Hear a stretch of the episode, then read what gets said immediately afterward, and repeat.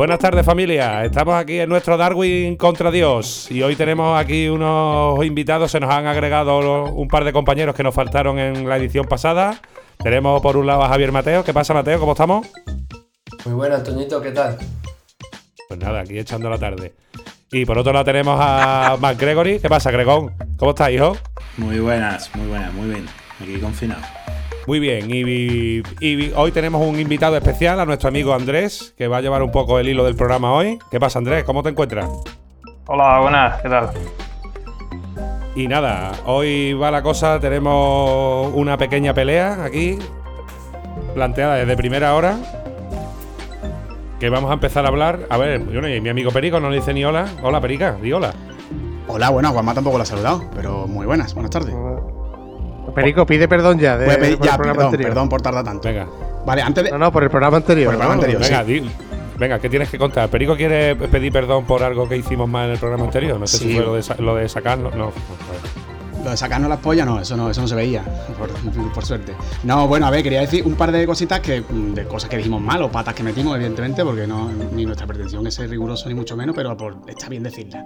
Eh, alguna que dijimos, eh, pues por ejemplo, ¿no? Yo hablé de un tal Juan Mamulé, que era el, divulgador científico, se llama eh, José Miguel Mulé, por ejemplo. Después el, hablamos del cantón suizo Appenzell Rodas Interiores. Bueno, recuerda que en el podcast anterior hablamos de falacias. Y hablamos de que, bueno, de la falacia de la democracia, que, en el cantón suizo Appenzell Rodas Interiores eh, las mujeres no votaron hasta el 91. Era verdad, pero en las elecciones cantonales, no en las generales, ¿vale? Luego, em, se nos olvidó hablar de la falacia de autoridad, aunque indirectamente sí que hablamos de ella, que, bueno, se basa en que ser experto en algo no implica que todo lo que diga sobre ello sea cierto. Se deslizó, pero no hablamos de ello, aunque yo la tenía apuntada por algún lado, pero no sé por qué no se habló.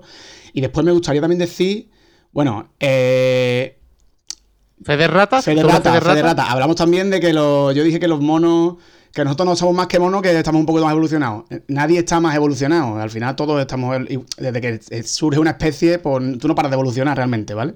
Que tú ah, pues mira, esto viene muy, esto viene muy al caso de lo que hemos hablado. Y... Andrés nos puede corregir aquí, pero tú no estás más evolucionado que nada. Simplemente que mm, tú no paras de evolucionar realmente, ¿vale? El hecho de que estés un organismo superior no significa que evoluciones más, ¿vale? Eh, otra cosa. Bueno, sí, corrígeme si me equivoco, Andrés. No, no, por supuesto. Eh, el término sería complejo. complejo, eso. Somos más complejos, no más, más evolucionados. Correcto. Luego, una cosa es que no hablamos de, claro, yo evidentemente para prepararme esto consulté algunos artículos, bases de datos eh, y, páginas web y, otros podcasts, realmente. Entonces no los mencionamos y mucho de lo que se dijo eh, realmente pues está sacado de ahí. Entonces es, justo decirlo. Entonces yo me escuché... Los otros podcasts son enemigos. Los podcasts son... No, no. Ya está. Entonces uno de ellos es El Neutrino de ciencias.com otro es El abrazo del oso.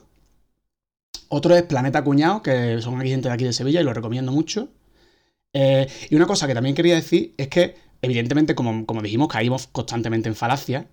Eh, por ejemplo, Antoine dijo una de que, bueno, que la mayoría de los andaluces tenían, tendían a tumbar los argumentos del otro cuando discuten y tal. Eh, eso era una falacia de por sí, lo mencionamos. Pero es que yo mismo, cuando hablamos de la falacia de, Es muy bonito esto, porque se produjo una metafalacia. Cuando hablamos de de la falacia del hombre de paja, que consistía en ridiculizar la postura del otro o reducir su argumento a, una, caricatura y tumbar esa caricatura.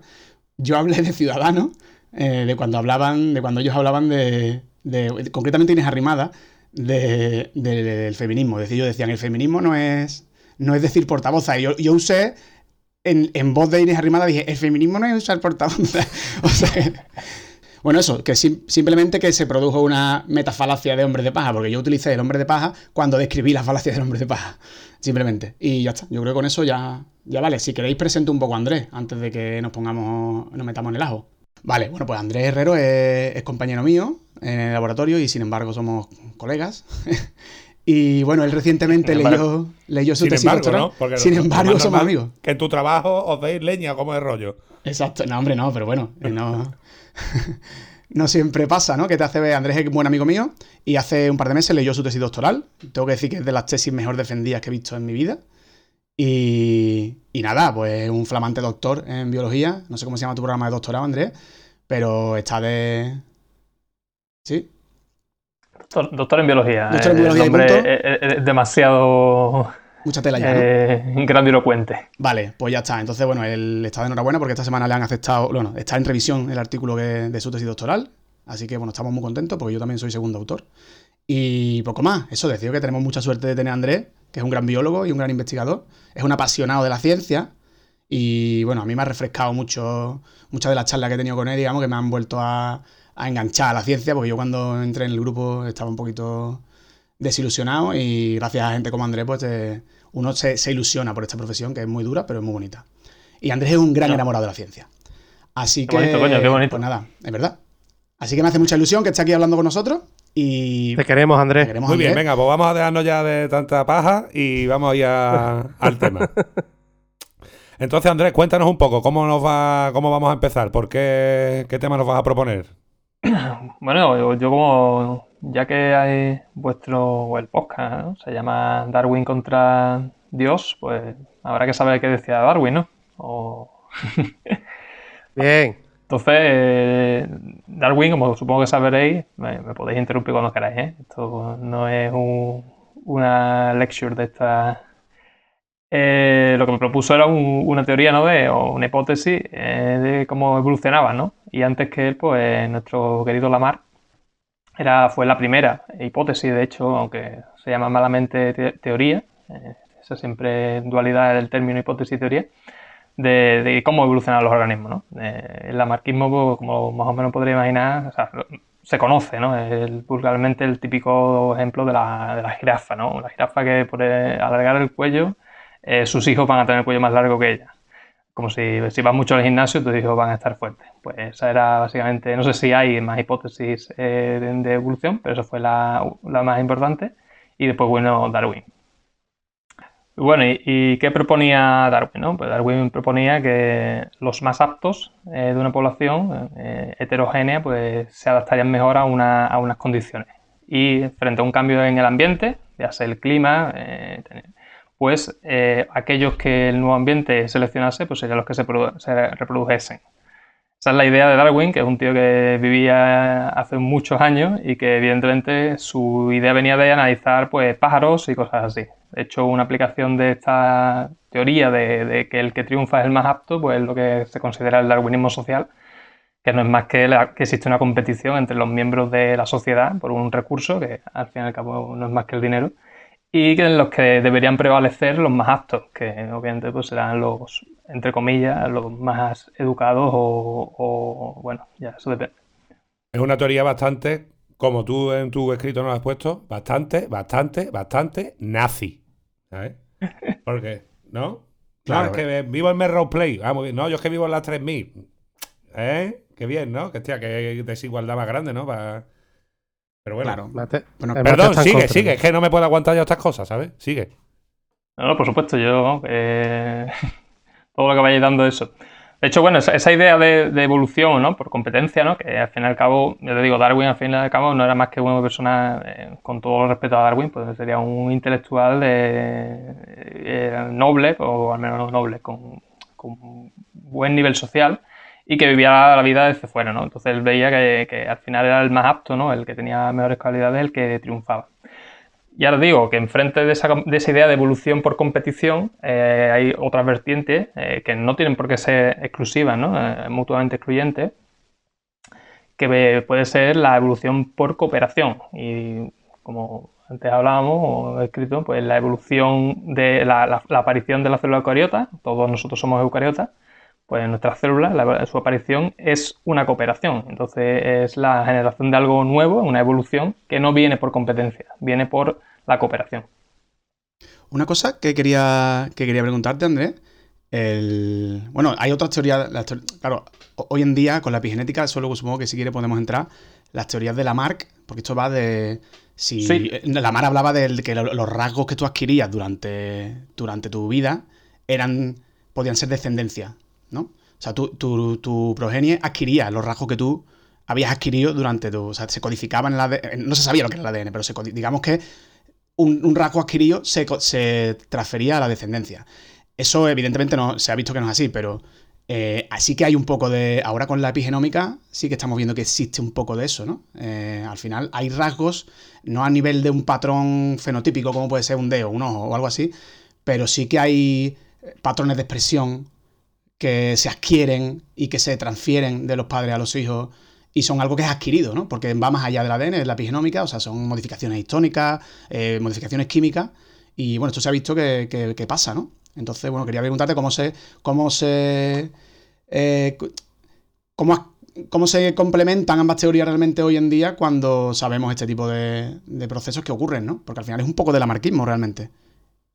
Claro, eh, de hecho, bueno, Lamarck estuvo durante mucho tiempo, eh, Lamarck propuso su teoría o su hipótesis 50 años antes que Darwin y durante, cuando ya se aceptó o se medio aceptó la, la teoría o la hipótesis de Darwin, las ideas de Lamarck, eh, al menos por parte de la mayor parte de la comunidad científica, fueran un poco como ridiculizadas, ¿no? Actualmente, como bien comenta, se está retomando que Lamarck, aunque se equivocaba, algunas de sus ideas sí eran ciertas y de hecho se sabe que no hay, el ambiente nos afecta y, puede afectar a, nuestra descendencia. De hecho hay ejemplos que yo no tengo muy claro su verosimilitud, ¿vale? Pero por ejemplo el consumo de droga durante el embarazo puede hacer que tu hijo y los hijos de tus hijos tengan predisposición para consumir ciertas drogas o por ejemplo un ejemplo que sí conozco es el hecho de ciertas aldeas que sufren una estacionalidad muy alta de, eh, la alimentación, porque dependen del clima básicamente en África.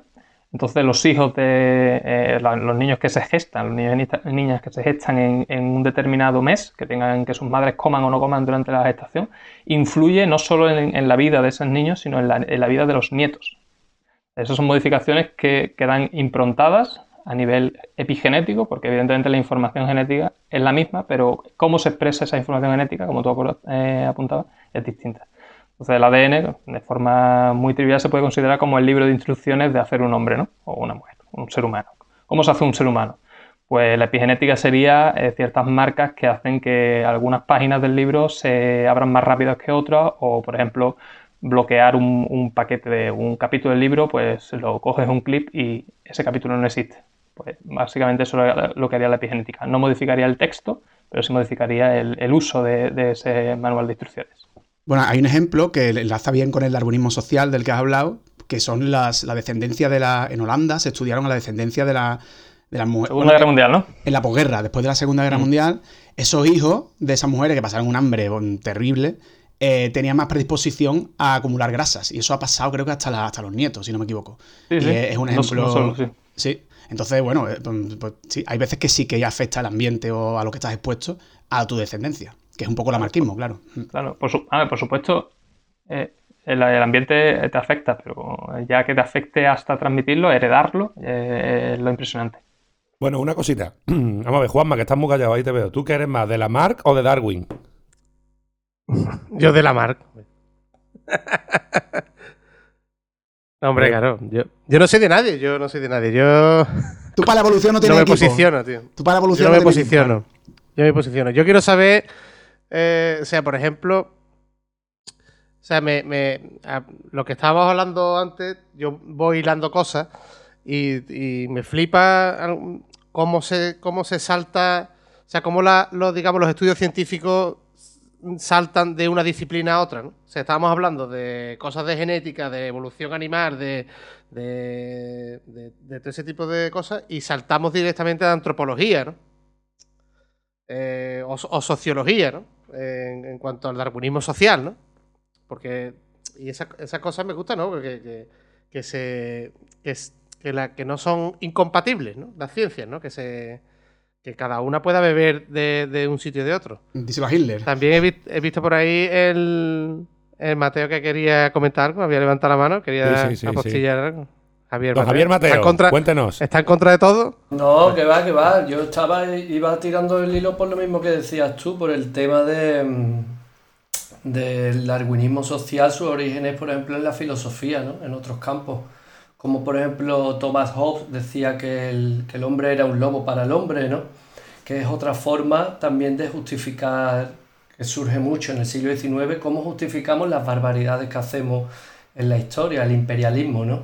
Pues decían los ingleses y los franceses, gente como escritores como Víctor Hugo, justificaban que se hicieran barbaridades en África y al pueblo negro porque decían que eran razas inferiores directamente. ¿Vale? Y yo me suena también un poquito que hila por aquí este tema, el darwinismo social, ¿no? al final lo más apto, o la predestinación del calvinismo, ¿no? No es que a mí me ha ido bien en la vida, porque no porque mi familia todos tuvieran dinero hicieran barbaridades con el tráfico de esclavos, sino porque Dios ha querido que yo esté ahí. Que a ti te va mal es porque eres un vago, tío, te lo mereces. Entonces, cómo se va hilando tanto en la historia, lo que dice la antropología, la filosofía. En contra de todo esto, pues hay otras vertientes, por ejemplo, o en relaciones internacionales, ¿no? Que es la cooperación. Después de la Primera, Segunda Guerra Mundial, como salen las Naciones Unidas, ¿no? O el marxismo y el anarquismo con el tema de la cooperación. Y hablaba de cosas de como, por ejemplo, el mutualismo, ¿no?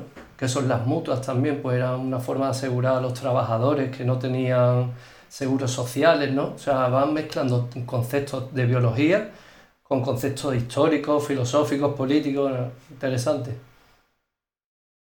De hecho, el mutualismo, ¿por qué no nos explica André qué es el mutualismo? Ya que estamos, porque es verdad que el mutualismo existe en biología, ¿no? Entre las interacciones entre, entre seres vivos, vamos, entre... un momentito, perdón que te corte, Perico, es que me gustaría que mi amigo Gregorio dijera algo, que lo tenemos ahí... Correcto.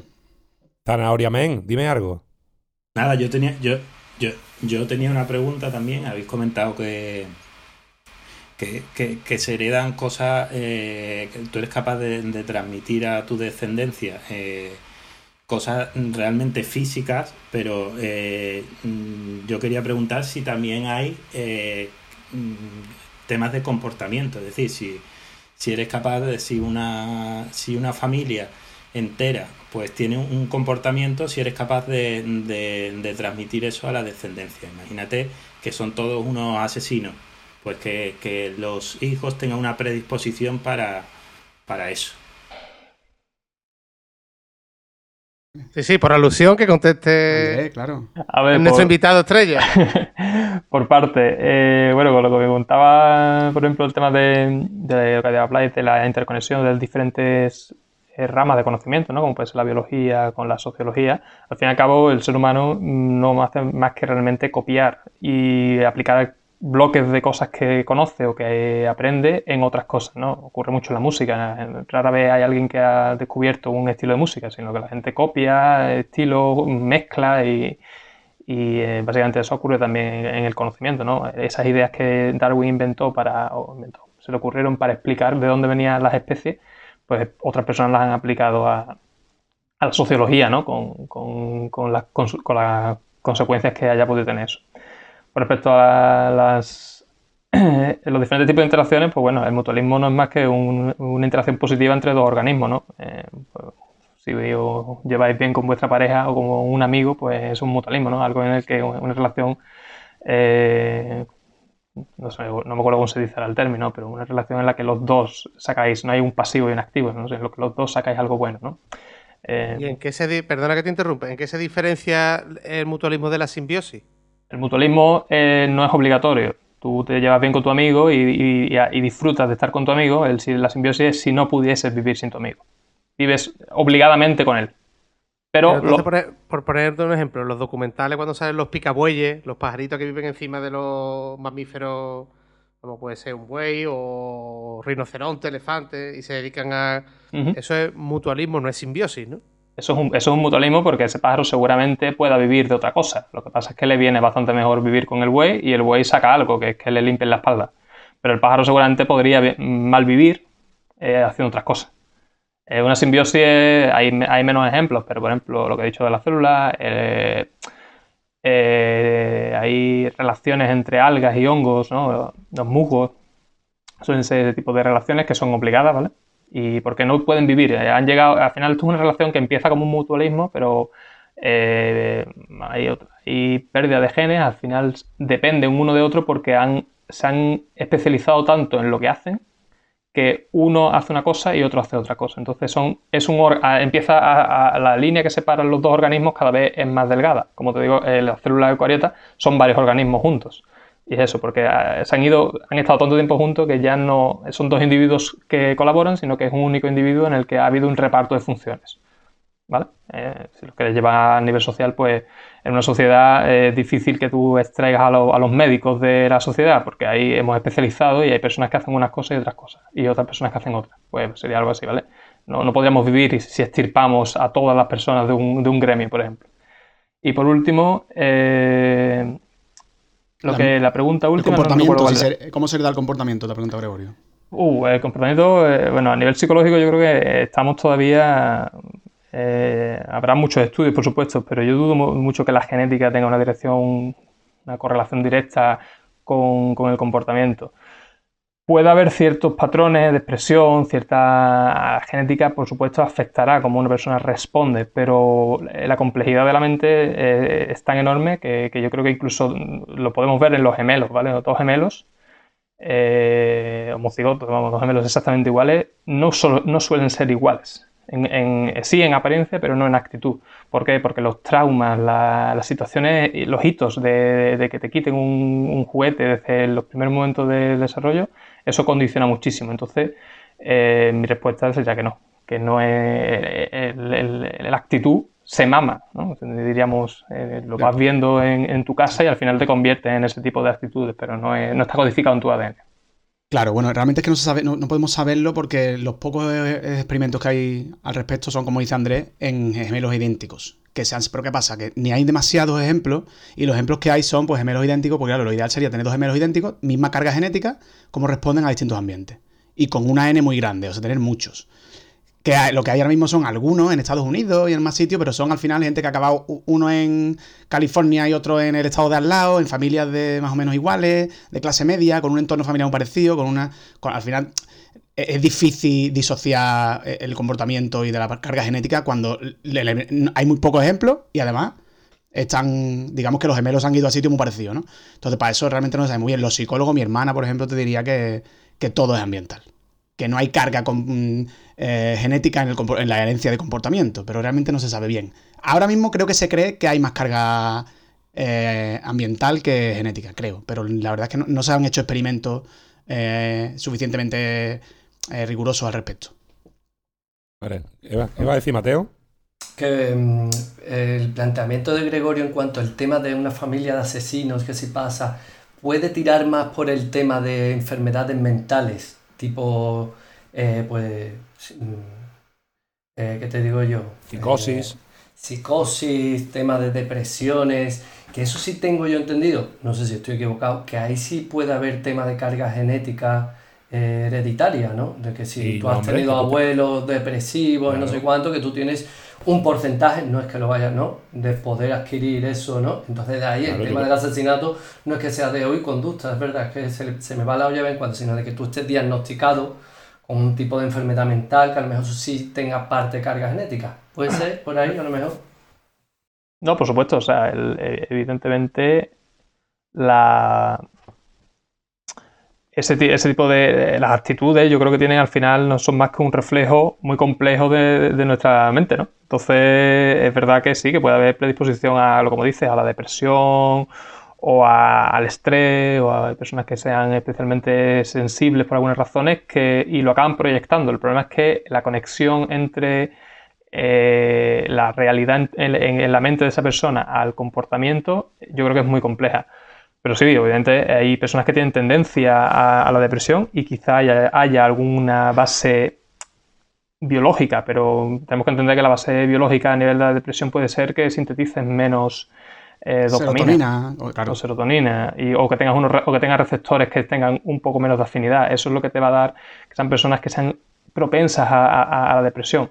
Que eso lleve a, actitudes eh, psicopáticas son varios pasos de, dificultad, pero vamos, sí, sí, puede ser que haya personas. Yo diría que es, obviamente, hay un componente biológico, pero es, como habéis dicho, el ambiente, ¿no? Eh, el hecho de que tú te críes en un ambiente eh, donde hay mucha depresión, mucha violencia, mucho lo que sea, ¿no? Eh, te, va, te, va, a conducir mucho más que incluso si cogiera, te cogiera a una persona, por decirlo muy sencillo, coger a una persona normal que no tenga nada que ver con esa familia y la pones en esa familia, se comportaría casi idénticamente igual que un hijo. Y al revés. Eh, natural de esa familia. Claro, y al revés también. Si tú coges a, Rafael Hernando y a, Gandhi, ¿no? Y lo pone con los mismos, mm, con los mismos padres, que son para comérselo de buena gente. Oye, que Gandhi era muy amigo de Hitler. Bueno, Gandhi era amigo de Hitler, he puesto un mal ejemplo, ¿no? A lo mejor, yo qué sé. Eh, voy a poner una, una, mejor persona, Albert Rivera. un tío, una buena persona, un buen nuero como sería Albert Rivera, ¿eh? Lo pone con un hijo de puta como, como Hitler. ¿Y tú crees que en una familia, en la misma familia, saldría uno bueno y uno malo? Puedo decir lo mismo. eh, la ecuación es tan compleja que, que sería casi imposible. Eh, incluso, in- incluso repetir la tirada de coger a Hitler y volver a ponerlo en la misma familia, posiblemente daría el, el- eh, resultados distintos. Ya. Seguro. Hombre, el mismo, el mismo, Gregorio, Adolfito. Perdón, perdón, perdón que os corte. Gregorio, que, que ha, tomado, ha pedido la palabra hace un rato. Más Gregory, cuenta, hijo. Sí, ¿no? Que, que estamos hablando de mm, realmente eh, cosas negativas, pero también quería comentar eh, es, mm, también eh, las habilidades si son también hereditarias, es decir, una, una familia de músicos, el arte, no sé, habilidades, no, no solo conductas. como hemos estado comentando, de, de ser un asesino, ¿sabes? Si tú eres capaz de heredar ese tema de la, de la habilidad. Eh, no sé, hay, hay, por ejemplo, en el caso de, de la música o la pintura, hay gente que es completamente negada eh, para, para eso, ¿sabes? Y no sé si eso eh, lo puede adquirir a través de, de otra generación. Claro, al, fi- al final la respuesta es la misma. Lo que pasa que teniendo en cuenta que es un, un carácter positivo. Si, por ejemplo, si esa, si lo que te hace ser un, un gran artista, un gran músico, es algo que, venga codificado, como por ejemplo, o tener una capacidad tridimensional, ¿no? De imaginarte objetos en el espacio, eso es algo biológico. Si eso es, eh, realmente es, tan sencillo como, como que viene eh, en tu ADN, por supuesto lo vas a, heredar. Por ejemplo, si es algo físico, ¿no? que sería lo más sencillo, porque yo digo que a nivel cuando entramos en, la- en, el, en, el- lo que son actitudes mentales, eh, es muy complicado. Pero, por ejemplo, eh, Usain Bolt. Usain Bolt lo que hace que corra muy rápido, si no tengo entendido mal, es un tema anatómico, de que tiene eh, un, hueso un poco más largo de la cuenta y que cuando empieza a decelerar, decelera un poquito más lento que el resto de sus competidores. Si eso, está, si eso se transmite, y es que la longitud de su fémur, imaginaros, por poner ejemplo, eh, eso, eso estará codificado en su ADN, puede ser que esté codificado, puede ser que simplemente fue un error durante un momento de desarrollo, pero si eso está codificado, su hijo también puede que tenga esa característica. Eh, y a la respuesta que tú dices, sí, si esa característica que te hace ser un gran artista es algo tan sencillo como tener un buen oído, pues sí, si es eh, algo tan sencillo como eso, sí, tu hijo sería no tan buen músico como tú porque tu hijo será la mitad que tú y además una mitad que no tiene que ser la mitad buena. Vamos, que usáis. De hecho, que- lo que yo quería decir que eso muchas veces, lo que decía Gregorio, ¿no? El, que curiosamente, cuando surge, por ejemplo, sobre todo en música, ¿no? Que es lo, quizás lo que más. Cuando surge, en, por ejemplo, Jaco Pastorio, ¿no? Un bajista, ¿no? El hijo es buen bajista, pero no es el padre.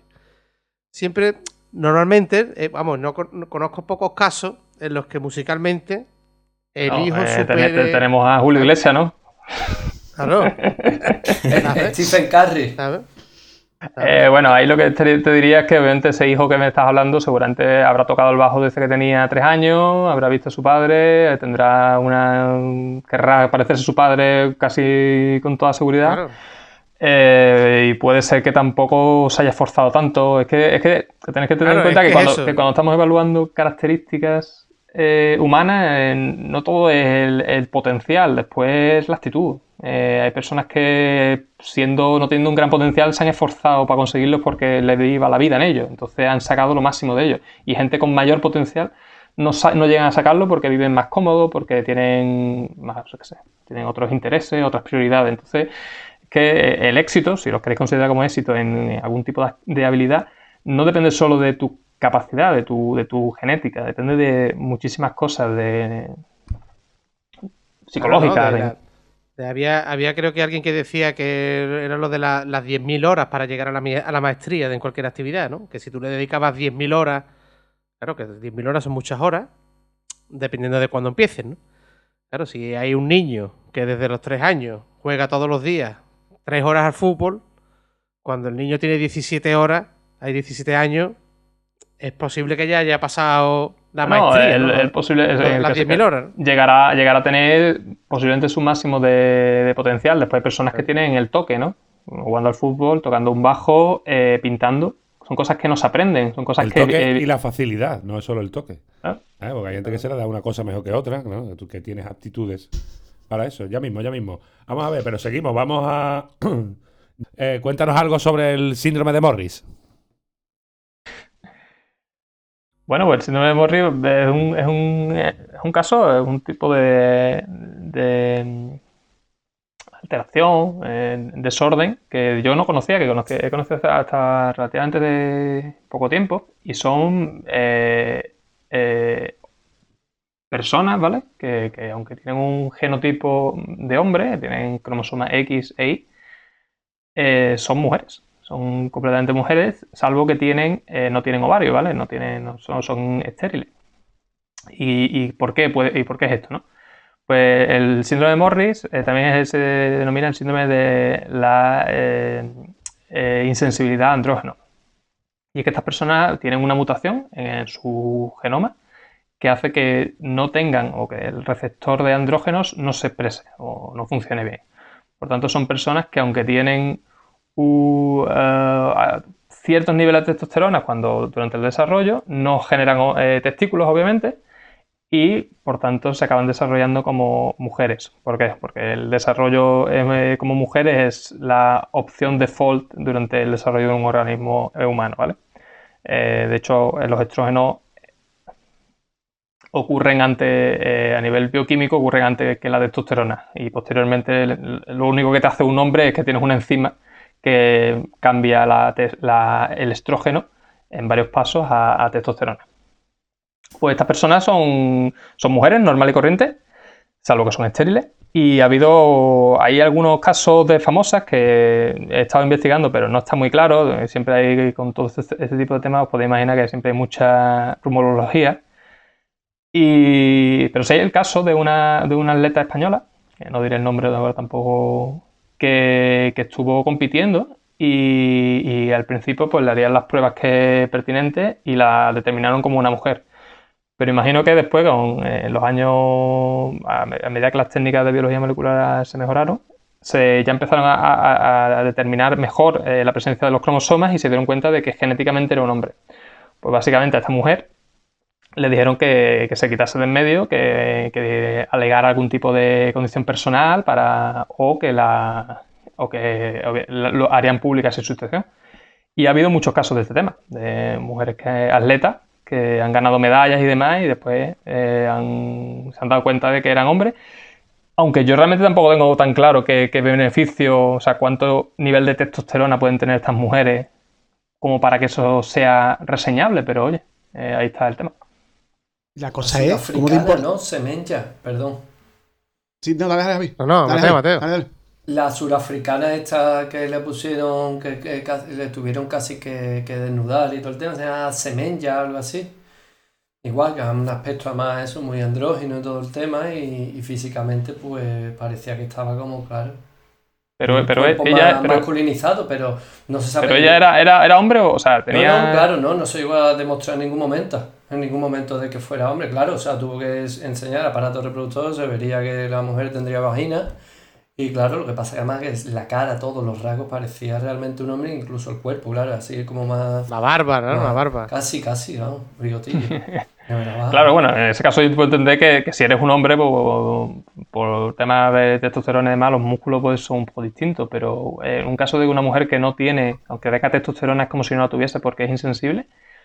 Pero oye, vamos, eh, eh, la realidad ha sido esa, que todas esas personas, eh, yo no sé cómo actualmente cómo se procede, pero en el pasado tenían que dejar de competir porque eh, no, eh, se consideraba que no estaban compitiendo al mismo nivel, lo cual, ya te digo, por- desde mi perspectiva no lo acabo de entender porque no tienen, no tienen testículos, ¿eh? que, que el nivel de testosterona será bastante bajo porque Ni testículos ni ovarios, ¿no? Has dicho, ¿no? tienen ni testículos ni ovarios. Pues quizá tengan algún tipo, yo digo, no soy ningún, no soy médico ni quizá tengan algún tipo de testículo eh, primordio de testículo. Es verdad, las hormonas sexuales también se producen en, la suprarrenal, ¿vale?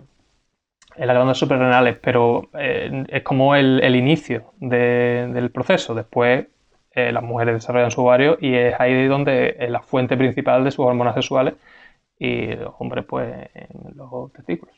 Dale, Grego. Pregunta.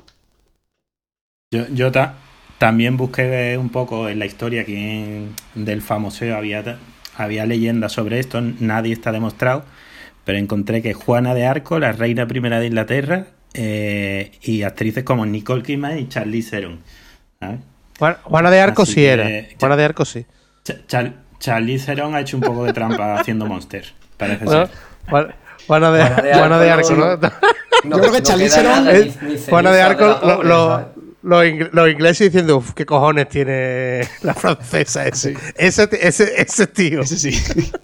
Yo creo que de Charlize eh, bueno, no se sabe, pero Juana de Arco justificando, sí. Justificándolo todo. Sí, No, hay, no, hay ninguna prueba, no, hay, ninguna prueba, ¿eh? eh no hay prueba, ¿no? Los, no, los, los cariotipos. pero de Juana de Arco hay pruebas, ¿no?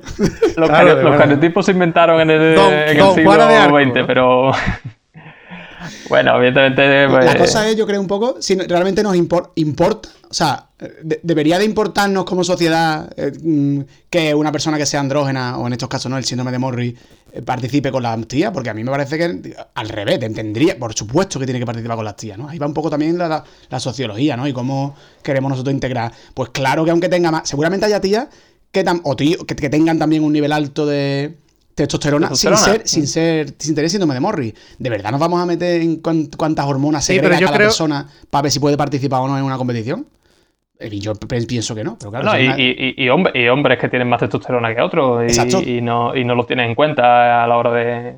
Pero que yo creo que, vamos, yo, de hecho, vamos, había escuchado algo sobre el síndrome, pero no, no, no. Yo siempre que he escuchado cosas sobre, sobre este tema, siempre es referido al deporte, ¿no? no o sea, no es. Me he follado, no me he follado. Al final es.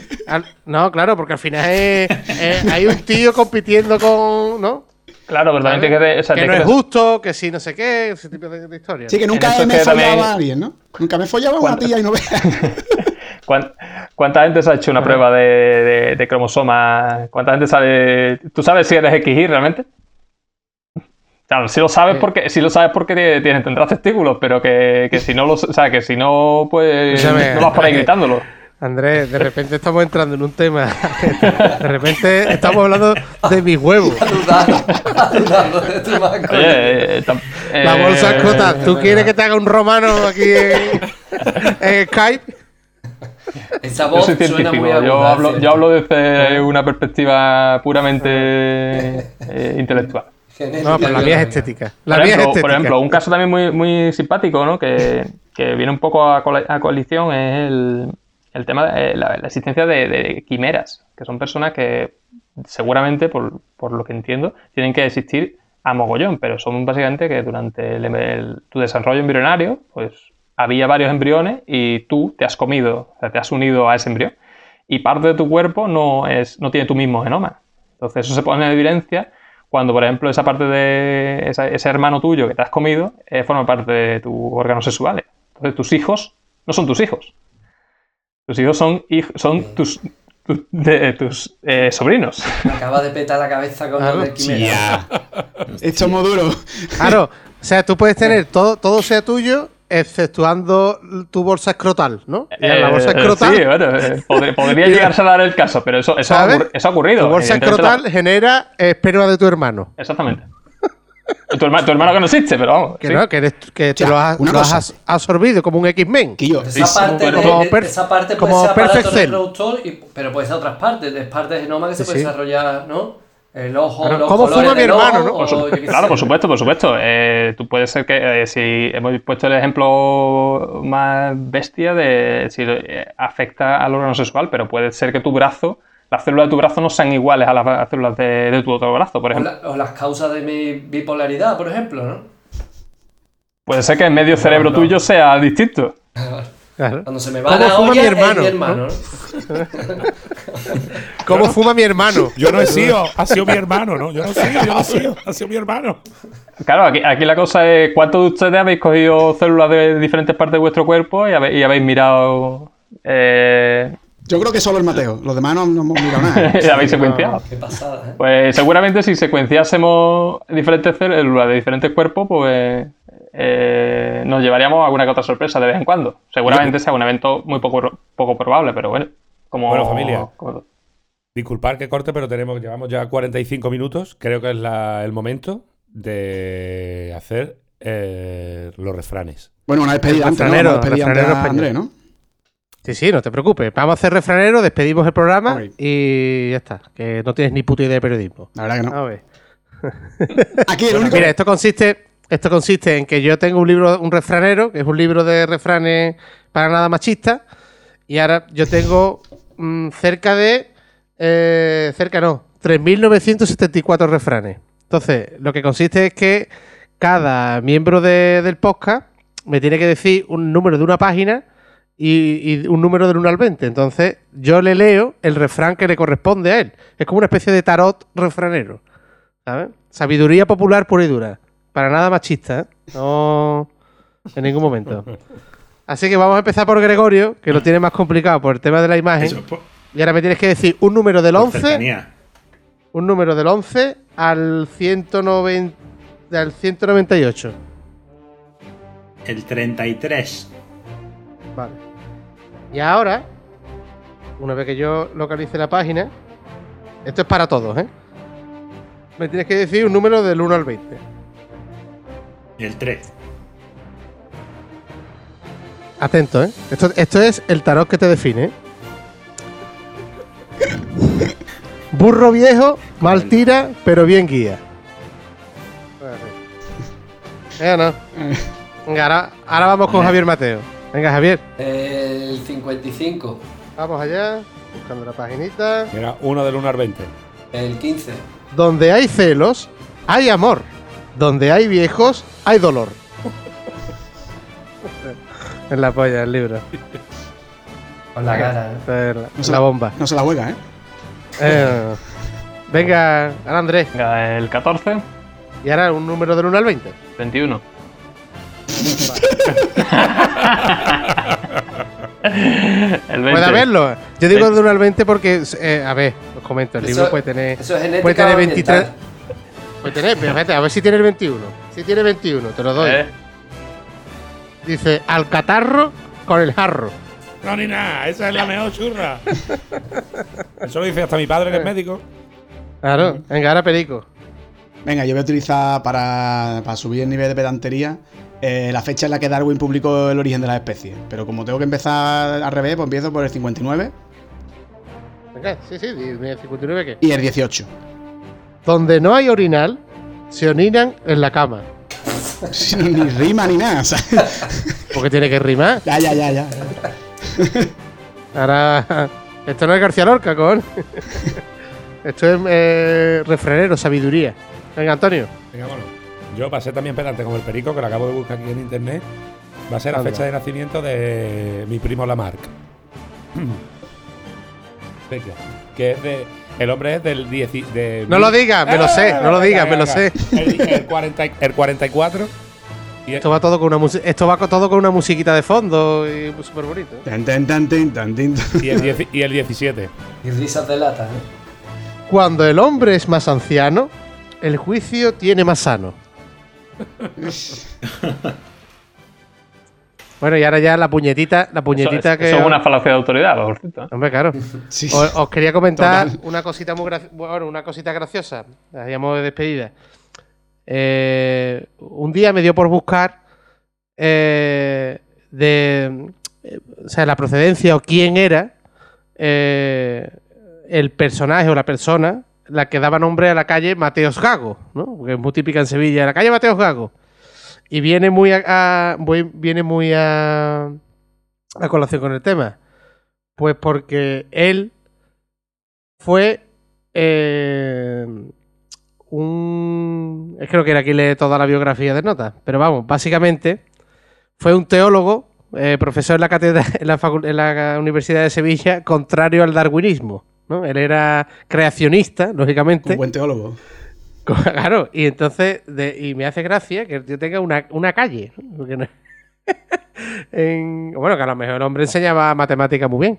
No tiene nada que ver. Se merece este su, su calle, ¿no? Pues nada, cuando O nos tomemos, era- cuando nos tomemos los, los montaditos de pringá, cuando venga la visita de los colegas y nos vayamos a Mateo Claro. Gago a las columnas, ya sabemos que. Eso es, eso es la puñetita, la Bueno, puñetita, ¿eh? Eh, Porque venía a, a colación con el tema. Venga, Antonio, despide ya. Muy bien, pues bueno, gente, que encantado de haber estado en este Darwin contra Dios con nuestro amigo Andrés, que nos ha abierto un poquito los ojos sobre el darwinismo contra la Mark, o bueno, o complementando a la Mark, y el tema del síndrome de Morri, que también es bastante interesante. Y nada, que muchísimas gracias a mi amigo Gregorio Omnipresente, que no lo vemos, a don Javier Mateo, que lo vamos a tener en más programas. Por supuesto, a nuestro invitado especial, nuestro amigo Andrés, Juan María Mora, Pedro Manuel Martínez, el que y Perico, el que tarda más en ponerse unos cascos, y don Antoine Jiménez aquí para todos ustedes. Así que nada, un besito. Mira, Don. Y hasta la semana que viene. Hasta luego. Hasta luego.